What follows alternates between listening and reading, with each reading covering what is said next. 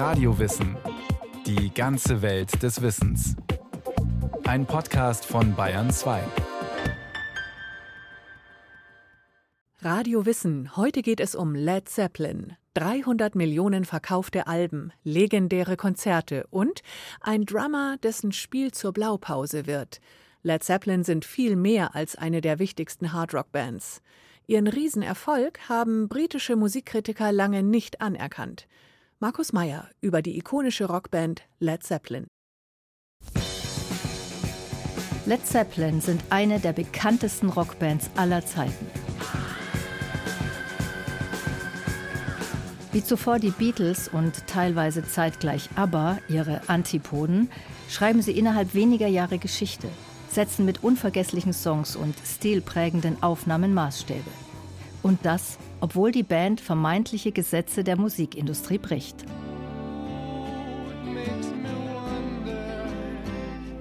Aus vier Künstlerpersönlichkeiten besteht die legendäre Rockband. Robert Plant, Jimmy Page, John Paul Jones und John Bonham adaptieren amerikanische Blues-Songs und alte englische Folkmusik sowie Funk und Soul – damals aktuelle Musikstile des schwarzen Amerika. Fans stoßen sie vor den Kopf, aber die vier Musiker wollen sich keine Grenzen setzen lassen, sondern probieren mutig Neues aus. In den Liedtexten treten Led Zeppelin scheinbar die Flucht in die Vergangenheit an, indem sie sich auf die Fantasy-Welten von Autoren wie J.R.R. Tolkien beziehen. Den neu geschaffenen Heavy Metal verknüpfen sie mit Wunschbildern und Helden nordischer Sagen.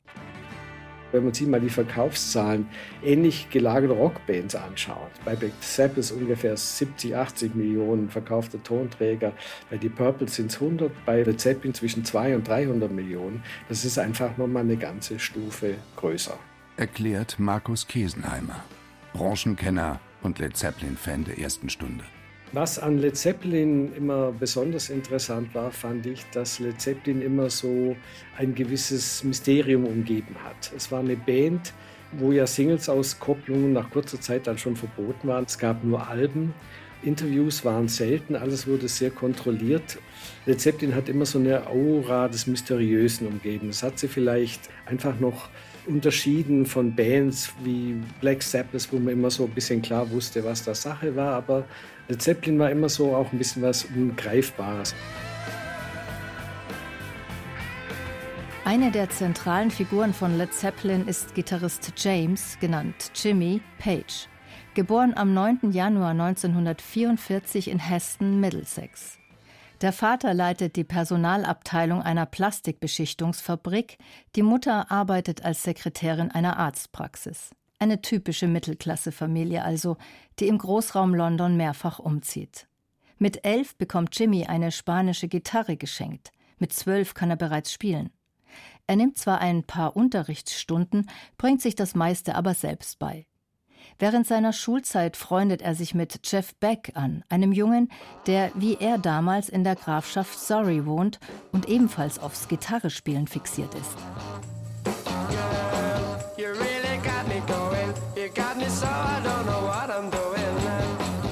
Nach der Schule wird Jimmy Page in London schnell zum gefragten Studiomusiker. Offiziell ist er als Kunststudent eingeschrieben, aber das Studium lässt genug Zeit für andere Tätigkeiten.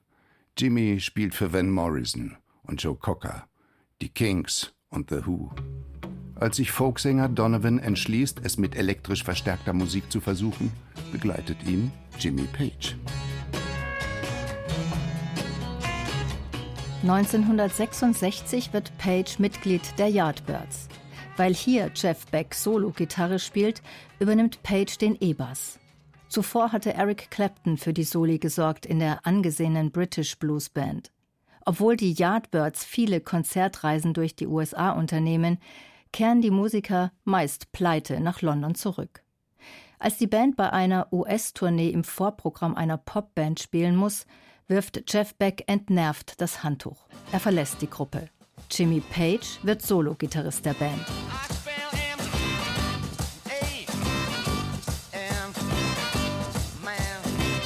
Doch nicht nur Jeff Beck hat genug von frustrierenden Erfahrungen und mangelndem Erfolg. Auch die übrigen Yardbirds-Mitglieder haben die Nase voll. Nur der ehrgeizige Page gibt nicht auf. Weil eine Tournee ansteht, sucht der 24-Jährige kurzerhand neue Musiker, um als New Yardbirds den Vertrag zu erfüllen. Zählen kann er auf John Paul Jones, geboren am 3. Januar 1946, einen Kollegen, den er von zahlreichen Studiosessions kennt. Jones stammt aus einer Musikerfamilie. Er kann Noten lesen und war als Kirchenorganist sowie als Chorleiter tätig. Für die Rolling Stones hat Jones das Orchesterarrangement von She's a Rainbow geschrieben und bei der Aufnahme dirigiert. Als Page Jones fragt, ob er nicht Bass spielen wolle bei den New Yardbirds, muss John Paul Jones nicht lange nachdenken und erklärt sich dazu bereit. Page fragt den Londoner Sänger und Gitarristen Terry Reid, ob er nicht einsteigen wolle, aber der lehnt ab. Reid hat gerade ein Soloalbum veröffentlicht. Die eigene Karriere geht vor, aber der Wunschkandidat empfiehlt einen Ersatzmann. Man solle sich mal Robert Plant anschauen, der sei auch sehr gut. Page fährt zu einem Auftritt von Plant und überzeugt sich von dessen Können.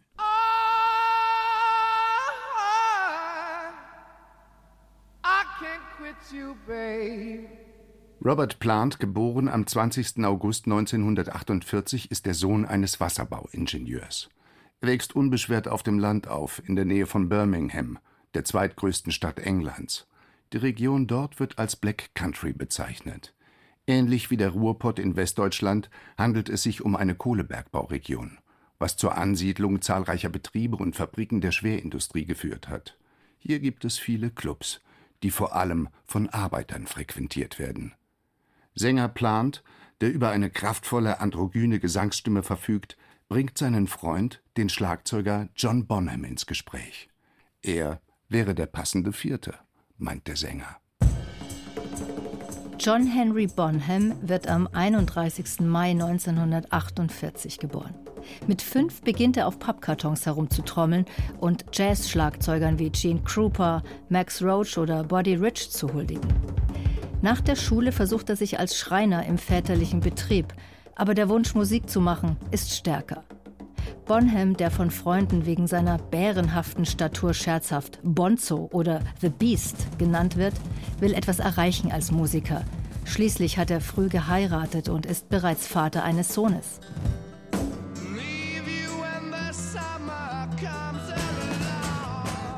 Als die vier im Herbst 1968 das erste Mal in einem Londoner Übungsraum miteinander spielen, ist schnell klar, dass sie es mit einer außergewöhnlichen Kombination von Talenten zu tun haben. Nach einer kurzen Skandinavien-Tournee gehen Page, Plant, Jones und Bonham ins Studio, um in nur 30 Tagen das Debütalbum einzuspielen. Von New Yardbirds kann nicht mehr die Rede sein, aber wie soll die neue Formation dann heißen? The Who-Schlagzeuger Keith Moon hat prophezeit, als er einmal eine Aufnahme von Jimmy Page gehört hat, dieses Unternehmen würde untergehen wie ein Led Zeppelin, absaufen wie ein bleierner Zeppelin. Moons Bild vom Blei-Zeppelin taugt als Bandname, finden die Musiker. Allerdings wird das A in LED gestrichen, was für Unverwechselbarkeit sorgt. Led Zeppelin First oder One erscheint im Januar 1969 in den USA und im März in Großbritannien als Veröffentlichung der amerikanischen Plattenfirma Atlantic. Zu hören sind knallharter Heavy Metal und messerscharfe Gitarrenriffs, die sich sofort ins Gedächtnis brennen, sowie Bonhams wuchtiges Schlagzeugspiel. Das musikalische Erbe der Yardbirds wird von Led Zeppelin in die Mangel genommen. Blues-Songs aus den 30er Jahren klingen unter ihrer Behandlung spannend wie nie zuvor. Die Band zeigt sich zudem offen für außereuropäische Musik. In einer Ballade erklingen indische Tabla-Trommeln. Eingefädelt hat den Deal mit der amerikanischen Plattenfirma Peter Grant, der Manager der Band. Der am 5. April 1935 in London geborene Produzent verfügt über eine einschüchternde Physis. Schließlich hat er auf Jahrmärkten gearbeitet, als Türsteher und Profi-Catcher Geld verdient, bevor es ihn in die Musikbranche zog. Wenn es um seine Schützlinge geht, kennt Grant keine Skrupel. Er hat wirklich sehr hart verhandelt.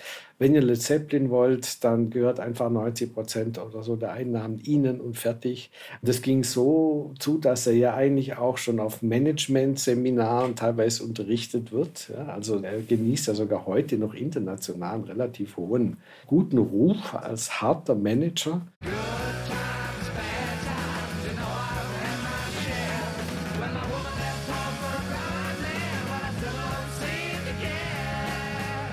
Nach der Veröffentlichung des ersten Albums geht es Schlag auf Schlag. Led Zeppelin werden für Auftritte in prestigeträchtigen Konzerthallen gebucht. Jimi Hendrix kommentiert das verblüffende Schlagzeugspiel Bonhams. Janis Joplin gibt Robert Plant Tipps, wie er seine Stimmbänder schützen könne. Da die beiden bei den ersten Konzerten in Nordamerika noch 19 sind, also minderjährig nach dem Gesetz, wird ihnen der Zugang zu Hotelbars untersagt. Noch im Oktober 1969 erscheint das Nachfolgealbum Led Zeppelin II, aufgenommen in amerikanischen und englischen Studios.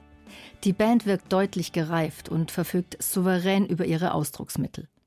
Zu hören gibt es erneut harten Rock und mit Whole Lotta Love eine spektakuläre, psychedelische Blues-Dekonstruktion, die zum Hit wird. Außerdem ein unbegleitetes Gitarren- sowie ein ebensolches Schlagzeugsolo. Erstmals treten Page und Plant als Autorenteam auf. Erstaunlich ist, dass Led Zeppelin-Alben von der englischen Kritik oft gering geschätzt werden. Aber den sexistischen Songtexten von Led Zeppelin, oft Zitate aus alten Blues-Songs übrigens, wird nicht der gleiche Stellenwert wie den programmatischen Songzeilen der vorhergehenden Künstlergeneration eingeräumt. Verglichen mit den Hymnen der Beatles und der Doors, von Dylan oder Hendrix klingen Zeppelin-Songs oft nach gewolltem Tabubruch. Als würde man sich nichts sehnlicher wünschen als einen Skandal, wirken Zeilen wie Presse meine Zitrone aus, bis der Saft meine Beine herunterläuft. Etwa im Lemon Song. Schlechte Kritiken fechten die Musiker jedenfalls nicht an. Vor allem das Publikum in den USA liebt Led Zepp. Ihre Alben sind Bestseller, Tourneen binnen kürzester Zeit ausverkauft. Led Zeppelin prägen das soeben entstehende Genre des Heavy Metal, des Hard Rock. Dass Bonham und Plant zwei Musiker aus dem Black Country sind, die Erfolg haben mit hartem Rock, ermutigt viele im Industriegürtel. Black Country Bands wie Black Sabbath, Slade und Judas Priest stehen ähnlich wie Led Zeppelin für schnörkellose, breitbeinig gespielte Rockmusik. Zu Beginn der 70er Jahre gilt Rockmusik noch als rebellisch und revolutionär, als das Gegenteil von Popmusik, die als ferngesteuert wahrgenommen wird, als Stimme der Musikindustrie. Manager Peter Grant rät der Band deshalb, auf Interviews und Auftritte in TV-Shows zu verzichten.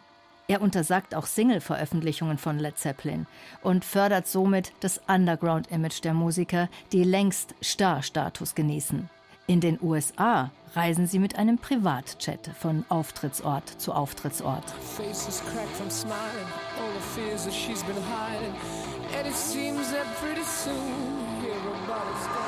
Im Oktober 1970, nur anderthalb Jahre nach Veröffentlichung des Debüts, kommt bereits das dritte Studioalbum in die Läden. Led Zeppelin 3 beginnt mit Signature-Songs wie Immigrant Song und Celebration Day. Erstmal zu hören bei Led Zepp gibt es tiefe Synthesizer-Töne sowie die Bearbeitung eines alten englischen Folksongs. Die zweite Hälfte des Albums wird von akustischen, verträumten Stücken dominiert, die weitgehend ohne Schlagzeug auskommen. In einem Song sind sogar Country-Klänge zu hören, erzeugt von Page auf einer Stilgitarre.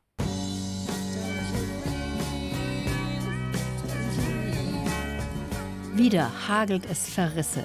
Und jetzt protestieren auch die Fans. So wollen sie die Band nicht hören. Dabei haben Led Zeppelin nur ihr Stilportfolio erweitert und ein Genre wie British Folk hinzugefügt.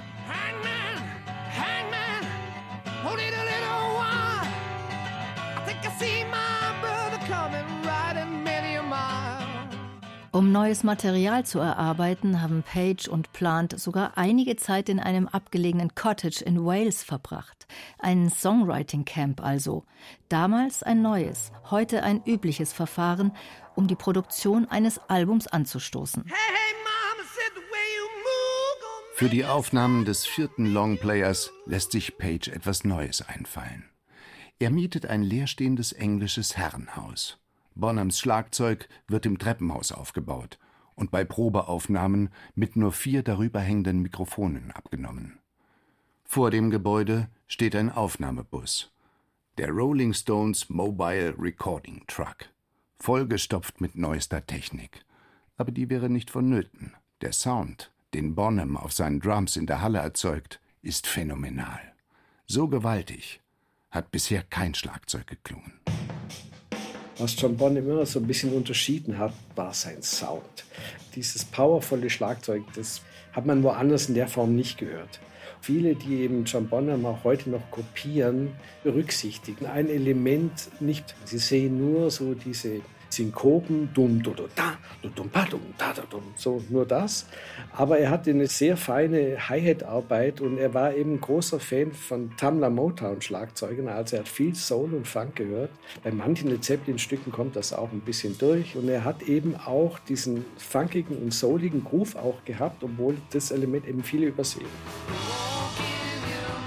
Auf Led Zeppelin 4 gelingt der Band die optimale Mischung aus hartem Rock und leisen, fragilen Balladen.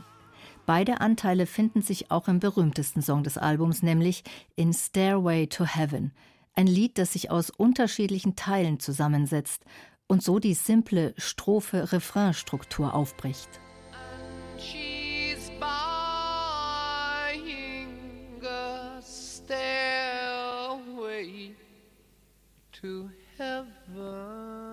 Der Text von Stairway to Heaven ist rätselhaft.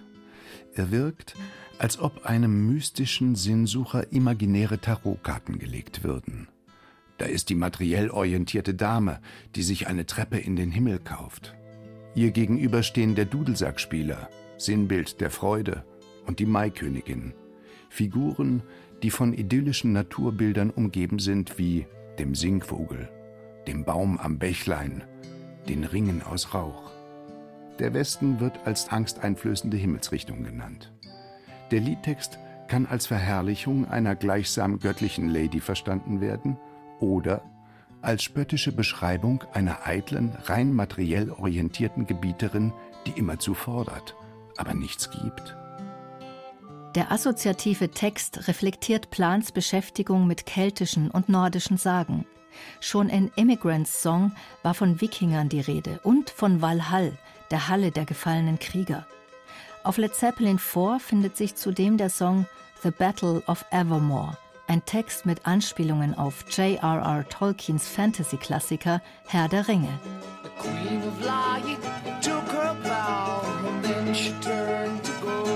Led Zeppelin 4, im November 1971 veröffentlicht, ist jedenfalls eines der meistverkauften Rockalben der 70er Jahre neben Rumors von Fleetwood Mac und Hotel California von den Eagles.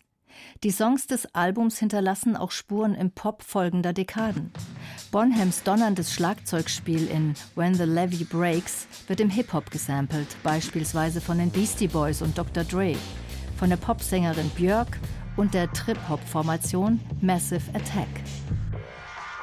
Das fünfte Album von Led Zeppelin trägt erstmals einen Titel. Houses of the Holy. Im ersten Halbjahr 1972 eingespielt, wird es im März 1973 veröffentlicht. Led Zeppelin versuchen sich an Funk-Rhythmen, die afroamerikanische Soulstars wie James Brown etabliert haben. Sänger Plant parodiert sogar die Kommandos, die Brown seiner Band zuruft.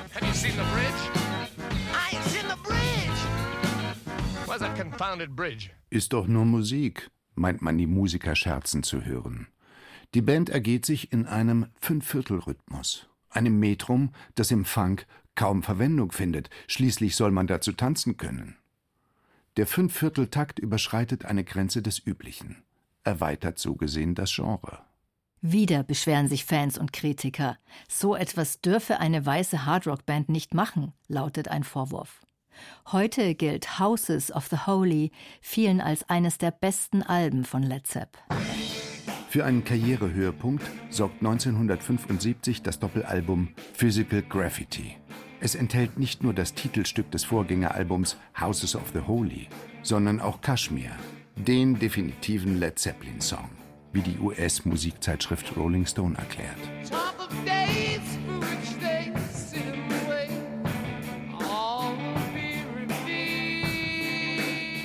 Einfluss auf den Song hatten die Reisen, die Page und Sänger Plant nach Marokko und Indien unternommen haben. Jimmy Page verwendet bei Kashmir ein Open Tuning, eine alternative Gitarrenstimmung, die im British Folk eingesetzt wurde. Kashmir ist ein polymetrisches Meisterwerk. Während sich Gitarren, Bass und Streicher im Dreivierteltakt bewegen, spielt das Schlagzeug einen normalen Vierviertelbeat.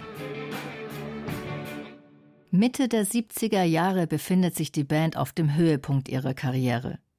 In der zweiten Hälfte der 70er Jahre kommt Punkrock auf, eine Bewegung, die 20-minütige Songs à la Led Zeppelin als selbstgefällig kritisiert. Led Zeppelin touren nun weniger. Vor allem Sänger Plant muss harte Schicksalsschläge hinnehmen. 1975 verunglückt er bei einem Autounfall so schwer, dass er lange einen Rollstuhl benötigt. 1977 stirbt Plants Sohn Carrack im Alter von fünf Jahren an einer Virusinfektion. John Bonham, der im Grunde bei seiner Familie auf dem Land leben will, hasst es, auf Tour zu gehen. Wenn er es tut, beginnt er besinnungslos zu trinken. Jimmy Page verfällt zeitweise dem Heroin. Nur John Paul Jones kann sich gegenüber den Sex, Drugs und Rock'n'Roll Versuchungen behaupten. Als sich die Musiker im Haus von Jimmy Page treffen, um für eine US-Tour zu proben, beginnt Bonham exzessiv Alkohol zu trinken. Am 25. September 1980 wird er tot aufgefunden. Der geniale Musiker war da gerade mal 32 Jahre alt. John Bonham kann niemand ersetzen. Die verbliebene Band löst sich auf. Das Ende einer glorreichen Geschichte. Led Zeppelin. Der bleierne Zeppelin, Mythos des Heavy Metal, sinkt tatsächlich zu Boden. Nur wenige Lebenszeichen waren seitdem von ihm zu hören. Könnte es so eine Band noch einmal geben? Oder ist eine derartig innovative Gruppe wie Led Zeppelin an die Zeit, die sie hervorbringt, gebunden? Markus Kesenheimer, Led Zeppelin-Fan, schüttelt den Kopf. Meiner Meinung nach wäre das heute überhaupt nicht mehr möglich, aus vielen Gründen. Erstens mal in einem Handy-Zeitalter, wo überall tausend Bilder gemacht werden, man kann ja das gar nicht mehr so mysteriös halten, wie das früher möglich war. Das ist das eine. Das andere ist, Früher wurde ja noch richtig Geld investiert in die Produktion, in monatelange Studioarbeit. Man wusste, wenn es funktioniert, kommen am Ende auch gute Umsätze dabei rüber. Platte verkauft sich zig Millionen Mal. Ist ja heute kaum noch möglich, weil die Künstler verdienen ja nicht mehr viel Geld. Auf jeden Fall eindeutig ist Led Zeppelin einfach eine Band ihrer Zeit. Led Zeppelin Markus Meyer über die ikonische Rockband zwischen Hard und Heavy Rock. Noch mehr Lust auf ungewöhnliche Musikgeschichten? Wir hätten da zum Beispiel noch Janis Joplin, Grenzgänge einer Rockpionierin oder Frank Zappa zwischen Pop und Avantgarde. Und noch viel mehr Radiowissen finden Sie überall, wo es Podcasts gibt.